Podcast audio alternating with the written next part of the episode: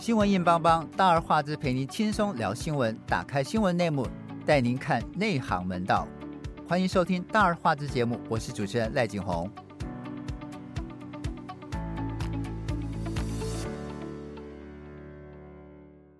民进党立委赖品妤一句针对核四重启个屁的发言，顿时引爆了台湾的舆论。不但让他自己，甚至让他的父亲，民进党新潮流系的大佬赖劲麟卷入战火。更重要的是，这句话掀起二零二四选战的三大战场，分别是蔡政府错误的能源政策、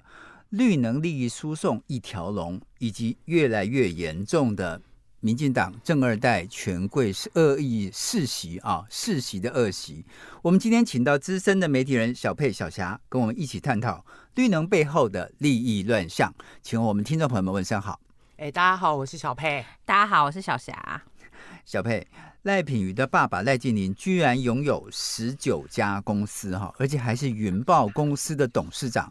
为什么一届新潮流系的立委这么有办法？诶，其实我觉得这个要先从那个云豹的创办人那边开始说说起，他为什么当初要找他？那个呃，就是之前媒体受呃访问的时候，那个张他们的创办人张建伟他就有讲说，当时他找云豹会去找赖静玲担任董事长，主要是看中他的资历、辈分、年纪、能力。嗯然后呢？其实讲白就是看中他是那个啊，新潮游戏的大佬嘛。对，但是他他是一个很好的 bodyguard。对，但是他要讲那么多，他要讲那么多，然后还说，因为他们新他们是新的这个能呃绿能的公司，所以他们到南部的时候去呢，就常常会遇到一些可能呃要去跟民众啊沟通啊什嗯各方面的不便。那其实我在想说，回头去看那个呃赖静玲，他是云林人，如果用这一点来讲的话，也许。南部人好吧，就是土呃中南部人不亲土亲这样子，有乡土的这个亲切感，那找他也也就算了。然后呢，那你说他的他的资望，或者是说他的能力，他的资望跟能力在绿能这一块呢，嗯、其实根本根本就没有，因为他之前是在中华电信，对。对，他在中华电信底下，对，那中华电呃不是中华电信。中华电信的投转投资的子公司神脑公司，对神脑公司，其实他也没有这个什么科技啊，或者什么完全没有。科技的背景，反正就是去了。那后来又去了中华电信之后嘞，然后现没有了，然后又被这个云豹去找他。嗯、那讲白了，其实就是他在民进党里面的门神，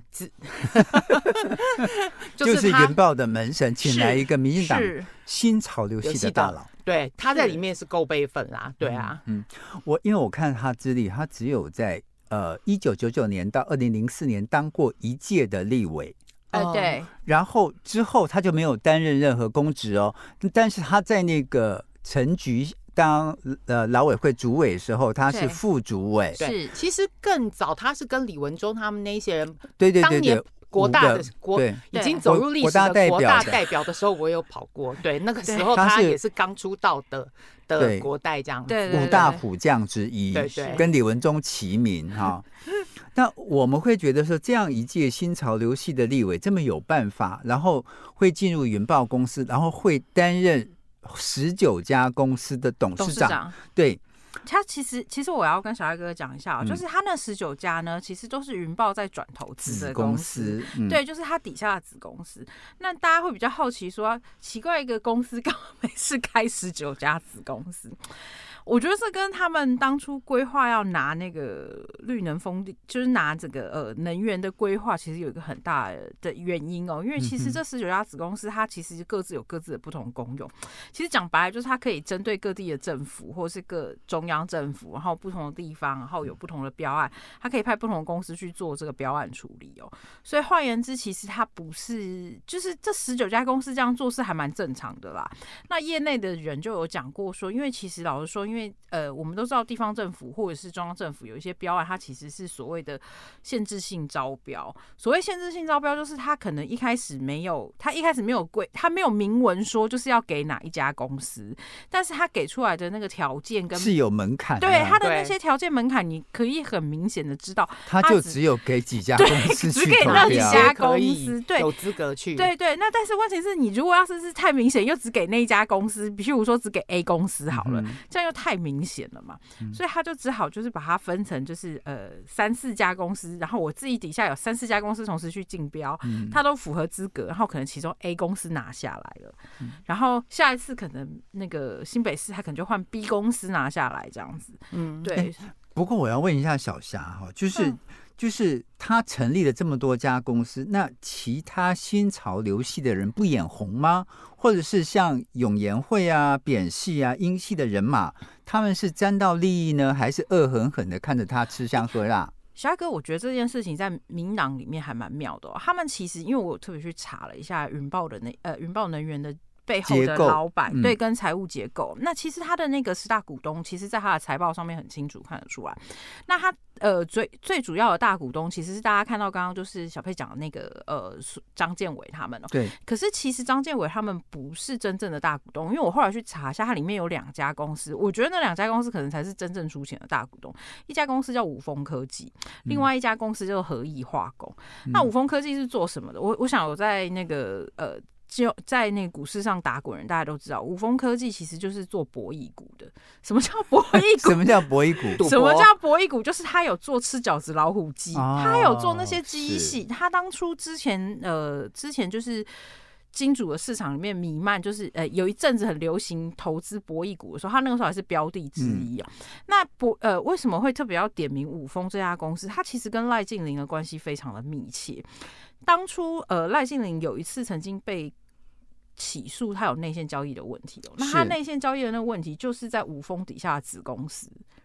对，所以换言之，对，所以换言之，它跟五峰科技很密切。对，然后另外一家公司叫合一化工，合一化工可能呃，它比较传产，大部分人不太知道，它其实就是做塑化的啦。塑化，对对，做塑化就是有点像台塑那一类，嗯、就是做树脂塑化这一些产品的公司。那其实合一化工，我嗯，我们我们去查一下，因为其实表面上你可能看不太出来哦，但实际上它是民进党很大的金主哦。为什么这样说？我呃，我去翻了一下那个监察院的资料之后，有发现，就是和义化工过去就是从呃县市长选举的时候，他其实是陈其迈的金主，他有捐过、哦、捐钱给陈其迈过。是。然后除了陈其迈之外，就是最近这几次的选举，呃。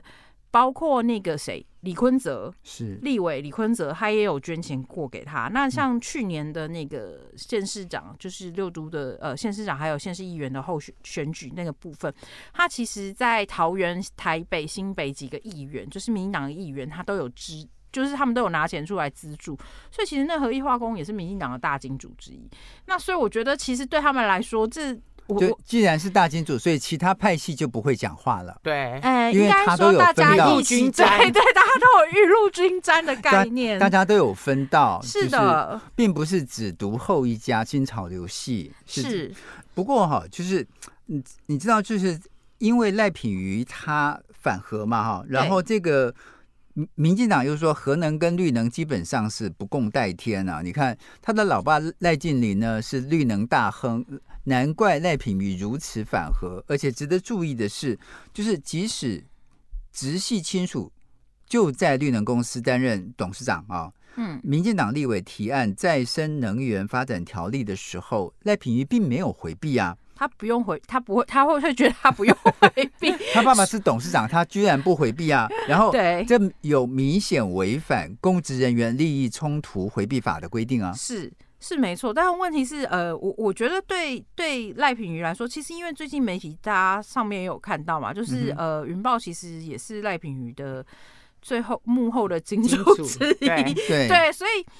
那我觉得就是我们站在一般的人情世故的角度来看，就是爸爸资助女儿这件事好像蛮正常，而且赖品妤呃，包括云豹他们自己就。呃，赖平自己有讲说，他爸虽然十十九家公司都是挂名董事长，可是他的那个投呃占股根本不到百分之一，百分之零点百分之零点八多少。但问题是，其实我们我们都很清楚一件事情，就是公司的董事长，其实台湾公司上市贵公司董事长非常多人持股都非常低，就个人持股都很低啊。所以他的目，他的重点不是在于他的个人持股有多少。它的重点是在于说，因为你爸就是公司的董事长啊，所以你在拿政府标案，或是你在拿这个风电、光电标案的时候，你是可以比别人有优先权的。所以，即便不到百分之一的股权，也十九家都让他挂。没错，是啊，这个就是一个很吊诡的事。而且而且另外一个角度就是，你爸爸是董事长，你每个月都领董事长的钱啊，然后有十九家公司啊，好像有人统计他 total 的年薪大概领了呃。快要五百万，李那个赖静玲，如果要是是如果要是是以云豹，如果以云豹自己来说的话，因为呃那个财报上面是没有直接揭露吧，但但他但他的那个价金额大概是落在三百五十到五百万的集聚之间。嗯老实说，那个虽然云豹一直出来解释说，其实董事长领的薪水很少，重点不是他领的薪水有多少，是他可以决定很多事情。是的，而决定这个事情呢，其事实上是会让老百姓亏损，会让台电亏损的事情。是，呃，等一下我们会提到说，为什么台电亏损累计四千多亿，但是他还是要跟这些绿能光电公司买呃比平常的电呃用。煤发电用气发电更贵的价钱去买这些绿能。我们先进一段音乐，音乐过后我们再回来。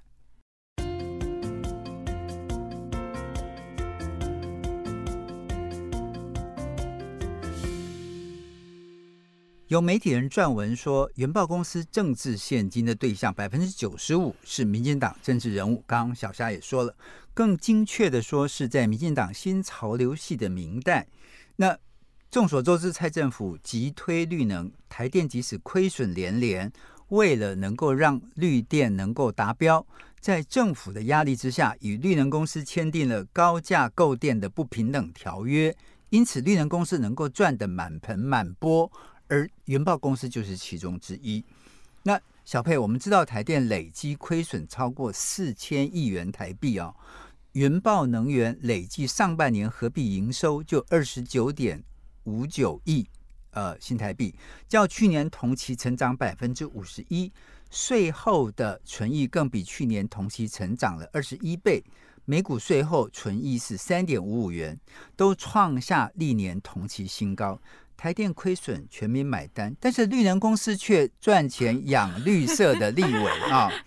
如此恶劣的敛财手段，是可忍孰不可忍？小佩怎么看？就是因为台电这。这两年大亏钱嘛，所以那个云豹呢，它又从二零一六年才成立，然后二零二二年它就上新贵，二零二三年股票上市，它才短短七年，它就可以弄到股票上市，然后又赚了这么多钱，所以大家才会觉得说，哎，两相对照之下，然后才会觉得说，哎，怎么？引起民民怨，怎么这么不不公平这样子？而且，呃，云豹他还还还多养，他还最近还养了一个篮球篮球队。那我们看他，对，其实叫做永丰云豹。没有，现在永今年永丰不一定会赞助挂名了。OK，对对对。其实网络上面早就有人有在质疑他们，就是说怎么短短七年内就可以这么厉害，哇，搞到股票上市。那呃，我们看他呃的主要业务其实就是呃光电太阳。光电太阳板的发电，然后风力发电、储能、水资源，然后诶售电平台。那云豹他们是宣称说他们就是多元化、全方位的一个绿能的整合服务啊。嗯，对。但是因为台电像他们就是呃买绿买绿电，对，对，然后还有一些储能的系统，那自己就是呃亏得要死。那云豹赚得满满盆满钵。像天下杂志他们就有公布二零二三年快速成长一百强。云豹能源，它就是以二零二零年到二到二零二二年，它的营收复合成长率是百分之四百四十六点四七，它是名列快速成长的第一名宝座。哎，对啊。所以，所以他们才他们才会称这个董事长叫赖百亿啊！对啊，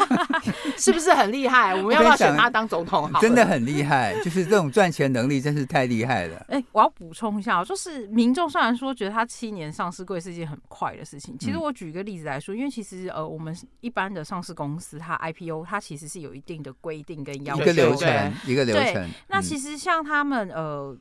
大部分的状况是因为以前啊，早期要 IPO 其实没有那么容易的，包括他，譬如说他可能要交出近三年的财务会计报表，然后跟近五年的财务会计报表，然后大部分都不能亏损，因为你如果亏损的话，你上市柜没有意义嘛。对，所以他们大部分都会希望是那个呃有获利的公司上去哦。那然后它的营收跟资本额都要到一定的门槛哦。其实我们回过头来看云豹能源到底算不算符合它这个标准？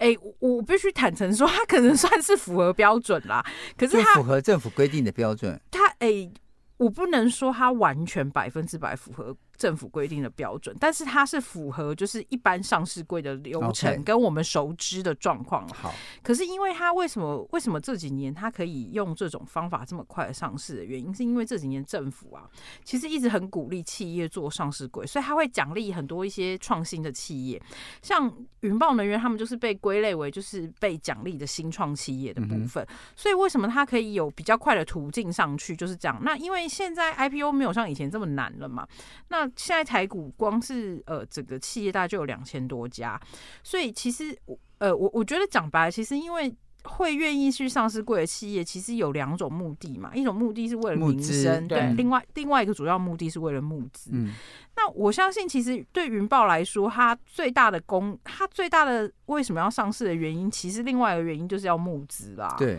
对，在市场上募资，所以换言之，它不是只有跟 绿营的金主拿钱，嗯、另外一个部分就是，除了我们刚刚讲那个他拿台电的钱亏补，呃，就是贴补自己之外，他另外一个最大的目标，就是因为他也上市贵了嘛，然后他上市贵之后，他还可以拿民众股民的钱，对，包括外资的钱，对，然后来壮大自己这样子。嗯，对。那现在云豹算不算是绿能第一股？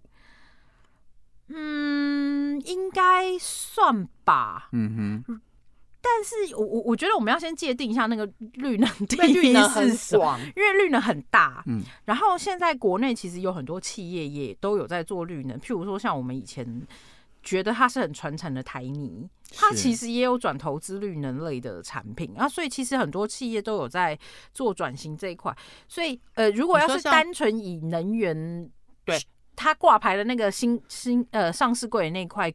它的那个板块来说，它可能是第一啦。哦，对，然后但是如果要是以整体来看，它应该就不是第一了。OK，对，因为像你说像大同啊，就很传统的，或者以前那个传产，嗯、对中心店，他们现在就是还有华新丽华那种都已经很很久了。是他们现在就是呃转型，然后搭上了呃绿能里面的发电机的一发电的这一个系统，或者是充电桩啊，对，或者中间的一个 system。对对对对对，他们现在也就是也有。跟这个绿能股搭上关系了。对，OK。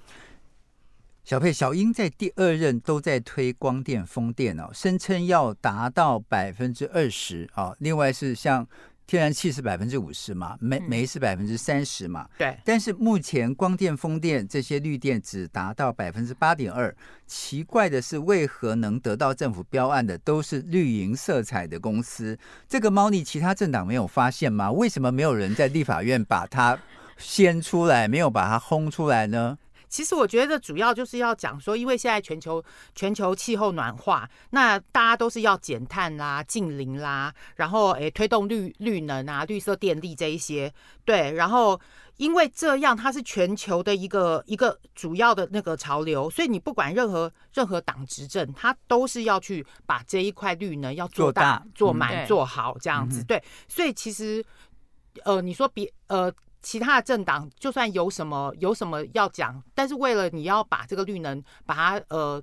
尽量的做大，所以大家好像也都就是这样子啊。因为不管以后国民党如果执政，或者是其他党执政的话，也是也是要这样。不过重点是说，现在其他呃不管是离岸风电或太阳光电啊，大家做绿能的业者啊，几乎都苦哈哈的。对，你说真的，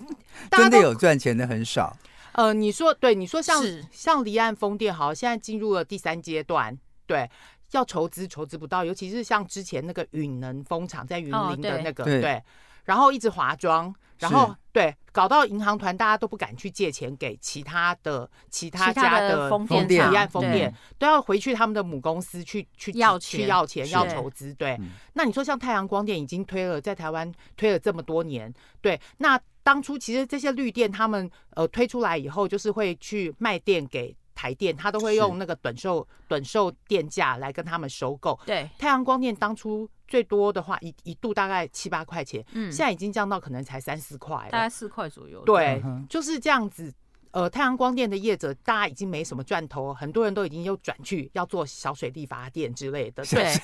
真的。所以你说像这样子，云豹还可以哇这么厉害？我我我觉得我要再补充一件事情，为什么国民党也没有反弹？原因就是因为国民党其实有一些金主也是在 做这些市场。我看到就是在这件事情爆发出来之后，有一些绿营就在呃。报道上就做就做所谓的平衡报道，就是把包括夏立言呐，还有把一些呃蓝营的立委，甚至在马时代的一些呃政治人物，说他们也参与了。绿电的投资也是，也他们是在一些呃跟绿电有关的公司担任独立董事，或者对董事或独立董事。对对，所以其实这我我觉得讲白了就是呃绿电这件事情，你往后摊开来看的话，其实是很不堪的，因为其实蓝绿两党都有在里头分到一杯羹。所以为什么国民党看起来没有打的这么用力，或者是就是因为他们自己也有分到是 OK，所以呃并不是只有绿营。一家独大，嗯，因为我觉得其实讲白了就是两边都有拿到，只是比谁拿到了多。可是因为民进党你现在是执政党，你的资源当然多，对啦，相对比较任何开发案的准驳都是在他的手上，是啊，对啊，所以这个对，我记得上次我跟小佩、小霞聊天的时候，我们就聊到我们的好朋友那个什么叫台雅风电的。不是不是，就第一期、第二期都没过吗？然后第三第三期了，他又突然出现了，突然就出现，然后他就拿到政府标案了，但是他又把他们的股权又又又卖卖给法国电力法国电力公司，你不是觉得这很奇怪吗？这就是变相洗钱啊！的确是，所以其实，其实，在离岸风电业者里面，他们对这一些你左手去左手去去去去开发，然后右手开发风场，右手又把股权卖掉的。对啊，这个东西其实，在他们离岸风电界里面，大家也是觉得，也觉得点点点叉叉叉这样子。是，所以你会觉得经济部是一个很奇怪的机构。你第一期没过，第二期没过，第三期立刻给他过，然后还给他政府标案，这是个什么鬼？就是一个不要忘记，现在部长是王美华。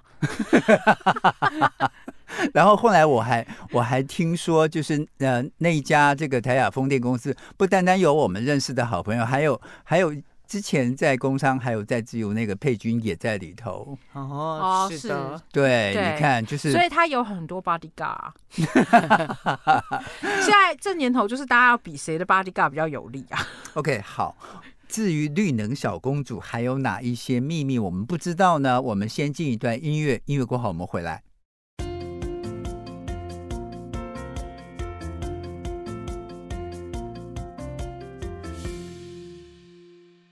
民进党政府的非核家园政策已经确定跳票，人民跟企业都叫苦连天。为什么蔡政府宁可牺牲稳定供电跟便宜的电价，也要坚持非核家园到底？这赖静玲跟赖品妤妇女呢，已经告诉大家答案，因为荣华富贵都在绿能中，尽在绿能中，所以就算台南响起八十八声枪响。民进党各路人马还是前仆后继，要抢食绿能大肥肉。那么，整个民进党应该不会只有一个赖百亿啊，也并不会只有一个绿能小公主吧？当然不止啊。所以，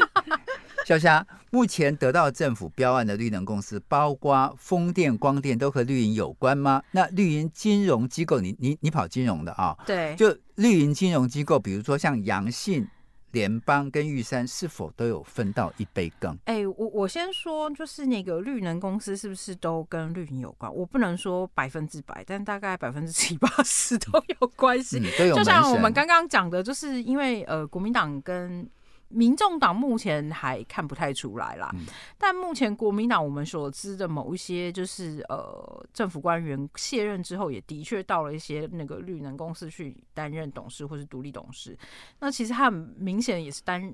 就是当门神嘛，对。对那因为毕竟虽然就是政党轮替之后，虽然不是民党执政，但是因为那些官员毕竟在他们自己的公部门里面，还是会有一些徒子徒孙，那些徒子徒孙还是很乖乖的会把。相关的资讯跟情报供上来。那至于我们刚刚讲到那几个金融股，他们那些是不是都有？当然有啊！大家忘记了有一个人叫何志伟嘛？啊、他就是他就是阳性的小王子，阳 阳性的小开，对，他就是阳性小王子，薛凌的儿子，是他是薛凌的儿子，然后所以他现在也在立法院嘛，那当然就是。哎、欸，我我我觉得我们看一下这件整个绿营，整个整个应该说整个绿电的这个案子，哦我们来看一下，就是其实因为金管会在政政府政策上是配合嗯经济部要发展那个离岸风电跟整个绿能政策的这一块导向了，所以呃金管会昨天。就刚好是昨天，金管会昨天就刚好公布了，就是整个二零二五年就是永续的那个金融发展时程。它现在有规定，所有上市贵公司要揭露，就是呃你在永续发展上面的一些规划，就包括你要买多少碳权啦，然后你要减少多少排碳，你排碳的目标是什么，然后到二零三零年之前，你呃譬如说像。第一步，第一关会先碰到关卡，就是传统的什么水泥呀、啊，是，然后塑化、纺织、钢铁，这些都是会是第一步先碰到那个、嗯、呃碳排放权的问题。这些企业，嗯、那这些企业它其实因为面临到碳排放权的这些问题的时候，他们当然都。就是变成说，他一定得去买那些绿电，或者是买绿权。然后，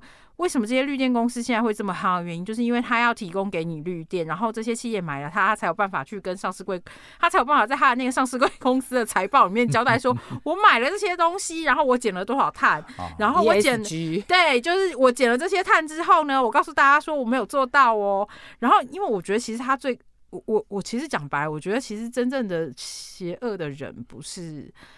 民进党政府，我觉得真正邪恶的人叫美国政府，就是他逼着大家要这么做。跟欧洲政府对，因为其实推动这个，我我当然知道，就是就巴黎气候协议。对，当然这个东西是的确，因为现在全世界气候变迁的问题，对，然后造成大家很大的影响。因为譬如说像前阵子那个夏威夷刚出事，对，它就是一个极端气候造成的状况嘛，它的确对人民造成很大影响。但是问题是你回过头来看一件事情，就是明明造成问题的是欧美那些国家，又不是我们这些开发。中国家干我们什么事情，然后我们就配，我们就得配合他们，然后做了一样的事情。而且美国他们跟中国大陆，他们排碳是最严重的，对他们对说我们每年要呃减减少多少的碳排，结果根本就没有达到啊，都做不到。然后他们他们做到的方法就是去买碳排放，没错。那我我就要，所以他有一个交易所，不是吗？对对对对，碳权交易所。那我回过头来讲我们的那个金融的部分。这些银行业者，他们其实因为在规定里面，就是今晚会有要求，他们要配合政府政策。当然，民营的金控没有这么明显的被要求。但是，公股行库八大公股行库都一定要放款给这些离岸风电业者，所以就是回到前面那个小佩讲的那个贷款的那个部分，那些八大行库的人就呃，如果你有绿营背景的，当然财政部在背后做主，就会跟你说你要放款给人家啊，然后所以他们就会很容易乖乖的放款，对他们就很容易就拿到额度啦。啊。但是政策性放款，对，这是政策性放款，那你有一些人就很难拿到他的政策性放款啊。那所以在这种状况之下，尤其是中小企业跟那些呃没有关系的企业，它以后要面临那个碳排放的问题，会很头大的。是，对，所以呃，整个我我觉得其实讲白了，他们其实整个就是一个共犯结构，因为其实金融金融机构在这整件事情里面，他们除了担任放款者的角色之外，嗯、因为他们也是 ESG 必须推动的对象之一哦。呃，我我随便举，所以所以我们不能怪何志伟跟薛丽。哎。我相信他们有分一杯羹，他们也有分钱，但是他们应该也是其中的一个部分啦。因为我随便举个例子，就是我们国内比较大的一些上市柜的金融机构，他们都有配合政府，然后在那个绿色能源上面做大型的放贷。那他们其实都有不会演的，像有几家就是民营的龙头金金融机构，他们都讲得很白，就是说他们接下来放款给呃各。企业的时候，他会检视它的排碳标准有没有符合。嗯、那换言之，他在这一块上面，如果他要是要检视你的排碳标准的时候，你自然而然，你到时候要跟银行借钱就没有那么容易啦。嗯、小票，我们之前谈过哦，我们台湾确实是会缺电啊，而且在核一、核二、核三要陆续退役之后，势必要加大气跟煤的供应，否则用户用电大户像台积电必然缺电啊。但民进党的能源政策大错误，在坚持无核化之后，目前看得到什么补救措施吗？嗯，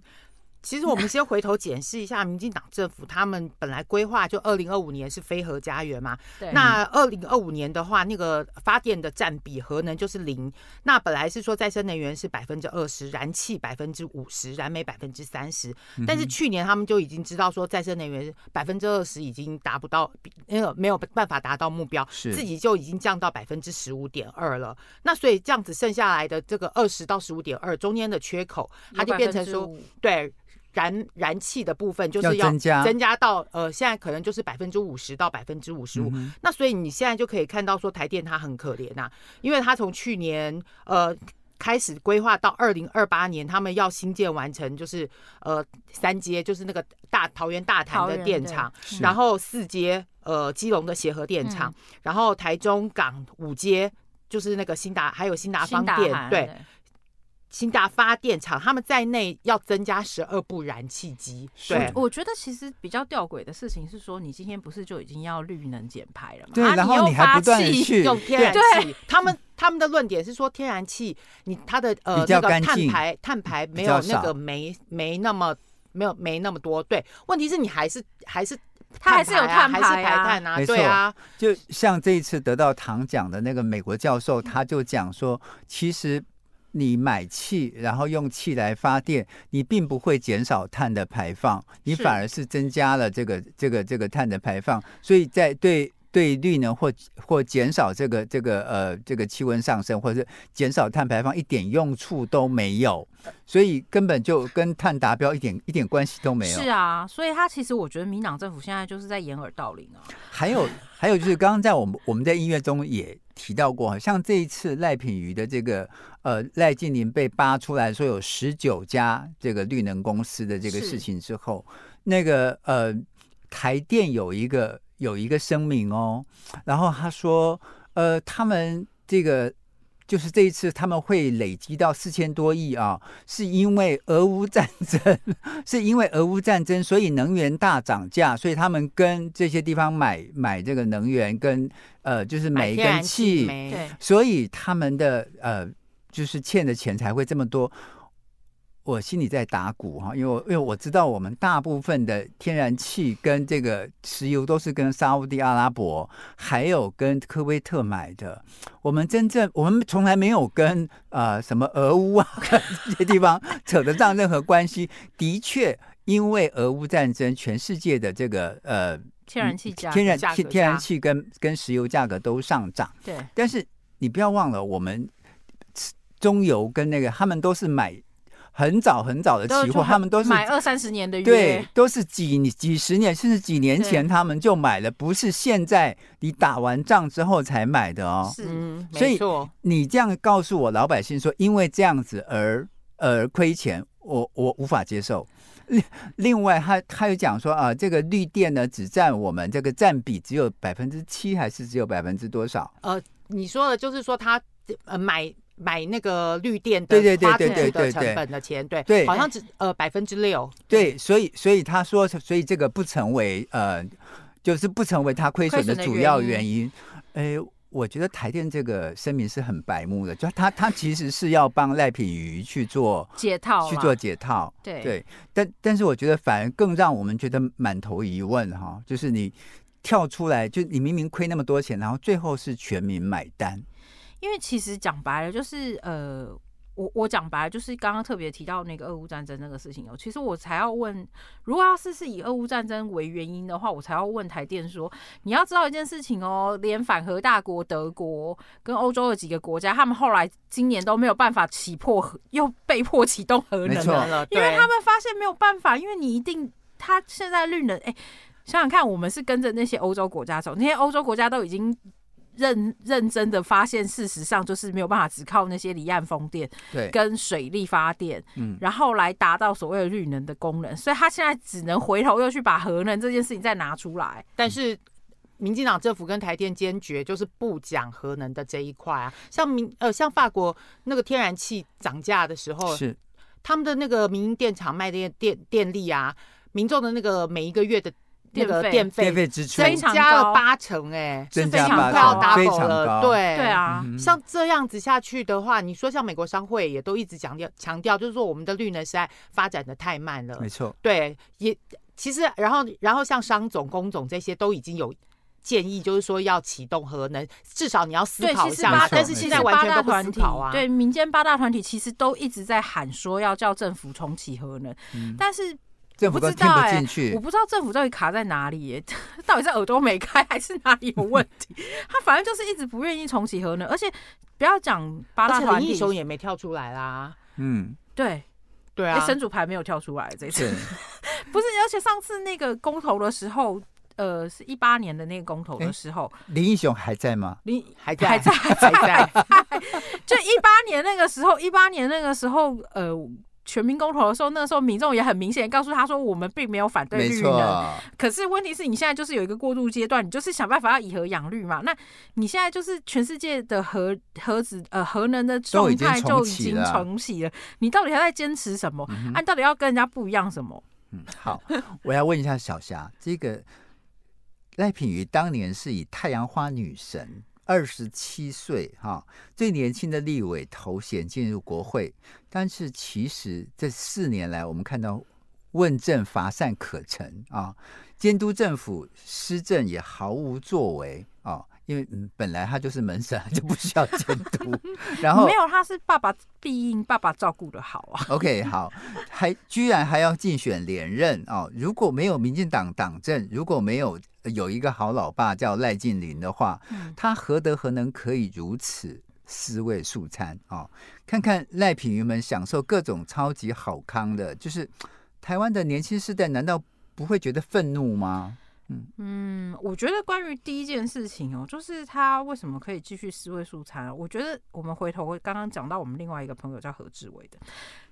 他要不是因为他的选区出现有人跟他讲，不然他 对又继续对，不然他也是会继续下去啊。那我觉得这些人就靠爸靠妈，然后因为有爸有妈可以靠，现在。我觉得现在年轻人已经进入一个躺平阶段了，然后就是跟小阿哥刚刚问的第二个问题是有关系的。为什么年轻人不愤怒？因为年轻人已经觉得反正跟你愤怒也没有用了。对，欸、我小佩，你还记不记得？我记得他上一次出来选的时候，好像是有一张照片，就是他在低头，然后两只脚麦克风从他的这个头发上面窜出来那张照片，然后。让人家觉得他好像长了两只脚，那张照片爆红，